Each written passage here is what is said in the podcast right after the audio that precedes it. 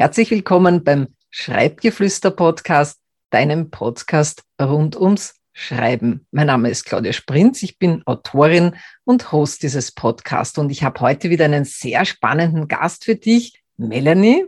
Melanie, wer bist du und was machst du? Mein Name ist Melanie und ich bin ein spirituelles Medium und ich versuche durch meine Gabe Menschen zu unterstützen bei Fragestellungen, bei Situationen, bei Dingen, die unerklärlich sind und so weiter. Das ist natürlich was ganz was Besonderes. Jetzt kann sich wahrscheinlich der durchschnittliche Zuhörer, die durchschnittliche Zuseherin gar nichts darunter vorstellen. Magst du uns das vielleicht noch etwas näher erklären, was du genau machst? Also viele Menschen kennen wahrscheinlich ähm, Pendeln oder ähm, andere Methoden, wie man Informationen aus dem Jenseits zum Beispiel bekommt. Das ist eigentlich das Einfachste, das zu erklären. Und ähm, ich mache das ganz ohne Hilfsmittel, meistens zumindestens oder Karten legen. Das sind auch solche Methoden, die man nutzen kann dazu. Und das mache ich, gebe den Menschen Informationen, die sie im Moment brauchen. Und wie kann man sich das jetzt praktisch vorstellen? Das ist ja nicht so, dass man da das irgendwo in der Berufsschule oder in der, irgendwo in einer anderen Fortbildung mhm. lernt. Mhm. Wie bist du denn dazu überhaupt gekommen oder wie hast du das äh, bei dir entdeckt? Vorher sagen konnte ich eigentlich schon immer, auch als Kind. Ich habe viele Dinge lange hervorgesehen, bevor die tatsächlich passiert sind. Ähm, leider auch Todesfälle zum Beispiel. Aber so richtig ging es eigentlich los. Da war ich 15, da kann ich mich noch gut erinnern, dass ich mir bewusst gewünscht habe, dass ich mal Medium treffen darf. Und das war natürlich gar nicht so einfach, weil damals gab es Google noch nicht und äh, Internet auch nicht. Ja, das gab es tatsächlich, die Zeit vor, vor dem großen Internet. Und äh, ich hatte den Wunsch einfach und musste lange warten, bis der Wunsch in Erfüllung gegangen ist. Aber ich habe dann tatsächlich Menschen getroffen, die diese Gabe haben und durfte mit denen sprechen und die mir dann erklärt haben, also du hast eine große Gabe, die du bitte ausleben darfst. Und ähm, ich wurde dabei auch sehr unterstützt. Das heißt, diese ähm, anderen Medien haben diese Gabe bei dir entdeckt oder erkannt oder? Genau, also die haben mir dann erklärt, so im groben, dass da noch viel passieren wird und ich die Zeit abwarten soll. Ich bin ja recht ungeduldiger Mensch gewesen und äh, wollte eigentlich am liebsten alles gleich wissen, was wie funktioniert und wie ich was zu tun habe und äh, ja, was es da so alles gibt. Und leider hat mich dann jeder vertröstet, hat gesagt, jetzt warte einfach ab, es kommt, warte ab. Und das habe ich dann gemacht. Und es ging dann noch sehr schnell. Und mit ähm, Anfang Mitte 30 war ich dann so weit, dass ich ähm, auch die Fähigkeiten nutzen konnte. Und was kannst du da jetzt so Besonderes, sage ich mal? Wie spürt sich das an oder wie, wie schaut das genau aus oder wie, was, was passiert da genau? Das ist ganz unterschiedlich. Also es gibt ja äh, Heilmedien, die äh, energetische Heilung geben können zum Beispiel. Das hatte ich, ich habe mich durch, durchprobiert, durchversucht über die Jahre und es hat alles glücklicherweise gut funktioniert. Also Heilenergien geben zum Beispiel den Menschen, ich kann dich spüren, wenn du, wenn du krank bist. Ich kann dir sagen, also bei dir spüre ich jetzt, dass du hungrig bist, dass du ähm, Schmerzen im rechten Arm hast oder eine Verspannung im Genick zum Beispiel und kann dort natürlich dann auch die Heilung besser hin konzentrieren. Es gibt dann auch die Möglichkeit, wenn du, liebe Claudia, sagst, Mensch, ich wollte mit meiner Oma noch mal sprechen, dann können wir gerne eine Stunde ähm, ausmachen, einen Termin für Stunde, wo wir versuchen, die Oma zu sprechen und Fragen zu beantworten, die du noch hast. Ich habe auch schon medial gekocht und habe mir aus der geistigen Welt Kochrezepte aufdiktieren lassen. Das war mega spannend, hat sehr lecker geschmeckt. Und natürlich auch, deswegen bin ich ja heute da, es ging ja ums Schreiben, ums mediale Schreiben. Das ist was, was für mich sehr, ähm, ja, also das war schon Königsklasse für mich dann, das zu erlernen. Du hast das jetzt mit dem medialen Schreiben angesprochen. Das ist etwas, das wahrscheinlich viele, die sich mit dem Schreiben beschäftigen, noch nie gehört haben. Was heißt das jetzt ganz genau? Also ich habe das am Anfang meiner Buch gelesen, dass es das gibt. Wusste ich vorher auch nicht. Und da stand drin, dass man durch die durch das Schreiben oder durch die geistige Welt Informationen aufschreiben kann. Und das musste ich natürlich lernen. Wenn es in einem Buch steht, muss ich das auch können und habe das lange, lange, lange probiert und war richtig frustriert und habe es aufgegeben. Und das hat tatsächlich wieder Jahre gedauert, bis es dann funktioniert hat. Jetzt, wenn äh, jemand von mir eine Botschaft haben will, kann ich die aufschreiben, ohne dass ich was dafür tue. Also mein Körper wird genutzt, eine Information aufs Papier zu bringen, um die jemanden zu geben. Was natürlich auch sinnvoll ist, weil wir reden jetzt, aber wenn es jetzt nicht aufgezeichnet ist, nicht aufgeschrieben ist, dann verliert sich das ja. Man vergisst es ja vielleicht wieder. Und deswegen sind schriftliche Informationen sehr wertvoll. Ähnlich wie beim Horoskop zum Beispiel. Das würde auch aufgeschrieben, damit man es lesen kann. Und gelesenes ja. hat ja mehr Wert. Das heißt, ähm, wenn jetzt zum Beispiel jemand sich für etwas interessiert, also die Dinge, die du jetzt genannt hast, eben zum Beispiel Kontakt äh, mit Menschen, die man liebt, die vielleicht verstorben sind oder andere Themen jetzt, die jetzt diese nicht greifbaren Dinge äh, anlangt, wo eine Person äh, gern was über sich wissen möchte, dann kann er zu dir kommen und du schreibst das für ihn oder sie dann auf oder genau so. Und ähm, deswegen, wenn du jetzt zum Beispiel bei mir einen Termin gebucht hast, und hast du Anliegen, dann möchte ich das vorher bitte auch nicht wissen, was es ist, weil ich bin ja natürlich auch neben dem Medium auch ein Mensch der Gedanken hat. Und ich sage immer, die Gedanken sind der Tod von, einem, von einer guten Botschaft. Das heißt, ich möchte jetzt nicht so viel darüber nachdenken, so viel reden, was ist jetzt, was möchtest du und was war und was hat die Oma gemacht und, sondern hey, einfach machen. Ich schreibe es dir auf und verschick's mit der Post oder wie auch immer. Also das ist alles möglich. Kennt fast keine Grenzen. Was mich natürlich als Autorin sehr interessiert ist, Gibt es denn auch gewisse Botschaften, die dir die geistige Welt schickt, die jetzt für eine größere Gruppe von Menschen bestimmt ist oder wo du sagst, das ist eine Botschaft, die ich in die Welt bringen möchte? Es gibt viele Botschaften, die ich von mir heraus gerne in die Welt bringen würde. Also da gibt's unheimlich viel, damit die Menschen das Wunder auch verstehen, was uns umgibt. Weil ich habe den Eindruck, drei Viertel der Menschheit versteht es einfach nicht, in welchem Wunder wir leben dürfen. Ich glaube, ich würde, also wenn mich jemand fragt, ich würde super gerne ein Buch schreiben. Ganz ernsthaft, ich würde gerne ein Buch darüber schreiben. Das würde ich gerne in die Welt bringen. Das klingt ja sehr, sehr spannend. Hast du jetzt schon so Beispiele auch, wo du für jemanden was geschrieben hast, was du halt im Sinne des Datenschutzes auch ähm, weitererzählen darfst oder wo du selber für dich vielleicht, das ist, dürfen wir vielleicht eher fragen, wo du so Beispiele hast, wo das mediale Schreiben für dich in der Vergangenheit sehr hilfreich war oder wo du das vielleicht auch, damit man sich das halt ein bisschen greifbarer vorstellen kann, wie das dann in der Praxis ausschaut. Also ich bin ja im Schreibtraining bei dir. Du hast mir das Schreiben ja noch näher gebracht. Ich liebe ja Bücher sowieso schon über alles, aber du hast mich ja noch näher ans Schreiben gebracht. Und ich habe ja dank dir jetzt meine morgendliche und abendliche Schreibroutine, die ich auch immer noch nutze, schon seit mehreren Wochen.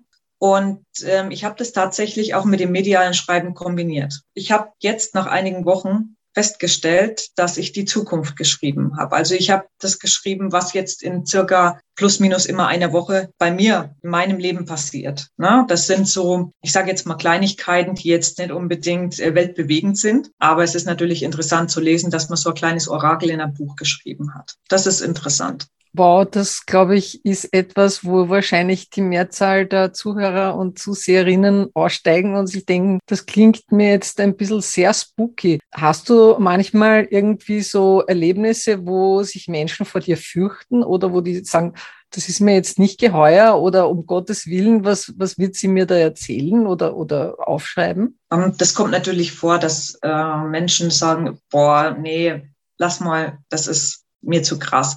Allerdings muss ich zugeben, ich gehe auf die Leute nicht mehr zu damit, sondern die Leute kommen zu mir. Ich lasse die kommen. Wer das möchte, darf gerne. Wer damit nichts anfangen kann, das respektiere ich sehr, weil jeder ist natürlich auf einem anderen Weg, hat eine andere, äh, andere spirituelle Sichtweise. Der eine sagt, Mensch, ich wollte schon immer mal so jemanden treffen, der mich unterstützen kann, der mir vielleicht einen Ratschlag geben kann. Aber natürlich kenne ich viele, viele, viele Leute, die sagen, das, die ist doch irre damit will ich nichts zu tun haben oder das gibt's aber bei allen, bei allen Sachen. Es gibt mit Sicherheit auch Menschen, die jetzt fürs Schreiben nicht so viel übrig haben, aber wir haben halt fürs Schreiben viel übrig und auch fürs Lesen. Ich lese ja auch halt anders als du und deswegen, ähm, ich kann das gut akzeptieren und freue mich auf jeden, der zu mir kommt. Und äh, was mich jetzt dann noch äh, interessieren würde, ist, glaubst du vielleicht auch noch in Bezug auf diese, wie dieser Prozess auch abläuft, ja, wo du, damit sich die Zuhörenden sich das so vorstellen können, wo du diese Botschaften weitergibst, das äh, wird vielleicht viele interessieren, wie man sich das in der Praxis vorstellen kann.